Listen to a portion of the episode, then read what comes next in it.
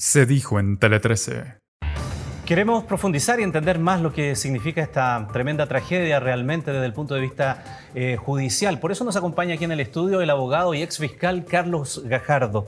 Carlos, muchas gracias por estar con nosotros. Buenas noches. Gracias a ustedes por la invitación. Carlos, a ver, leo textual. El artículo 125 del Código eh, Procesal Penal dice que ninguna persona podrá ser detenida sino por orden de funcionario público expresamente facultado por la ley y después que dicha orden le fuere intimada en forma legal, a menos que fuere sorprendida en delito flagrante y en este caso para el único objeto de ser conducida ante la autoridad que correspondiere. ¿Quiere decir entonces que la figura de la detención ciudadana en estricto rigor no existe? Yo diría que lo que comúnmente denominamos como detención ciudadana se refiere a que cualquier persona puede detener a otro que está cometiendo un delito flagrante si es que así concurren los requisitos.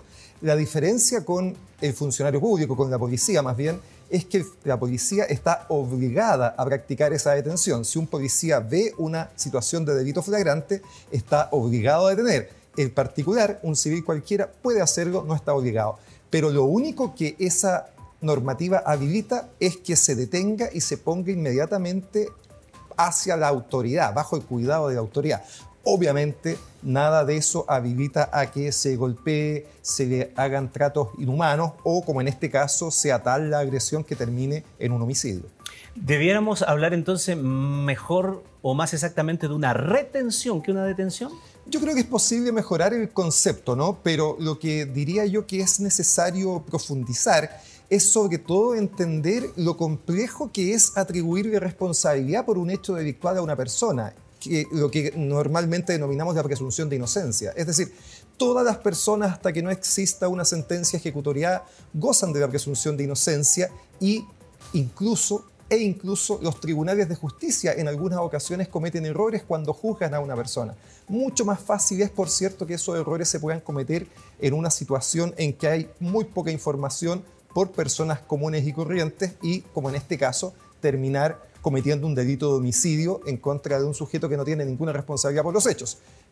No digo con esto que esto sería justificable si es que la persona hubiera cometido un delito. Obviamente eso también sería injustificable, pero probablemente para la ciudadanía este caso genera mucha mayor repercusión porque la persona incluso ninguna vinculación con un hecho delictual tenía. Y eventualmente, ¿a qué se exponen las personas que ahora aparecen como imputadas, como detenidas, eventualmente en el caso de que se comprobara que fruto de sus golpes este joven murió?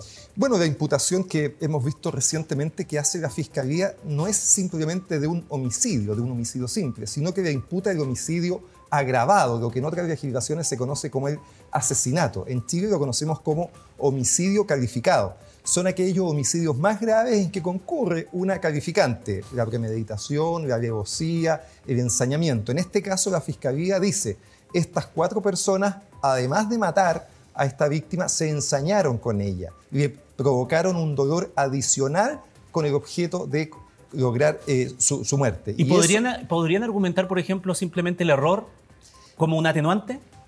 E, efectivamente, el error es una eximente de responsabilidad porque efectivamente si yo hago una conducta eh, legítimamente provocada por un error, puedo incluso conseguir que se me eh, atenúe o derechamente se me elimine la conducta que se me imputa. Creo que en este caso eso va a ser difícil conseguirlo porque, insisto, eh, hasta la detención uno podría entender que pudo haber habido un error. Pero de ahí para adelante, todo lo que se hace con el fin de golpearlo deliberadamente, con distintas formas, con eh, distintas especies, me parece que es muy difícil sostener que aquí hubo un error. La conducta que se cometió fue deliberadamente, en definitiva, para matar a la persona.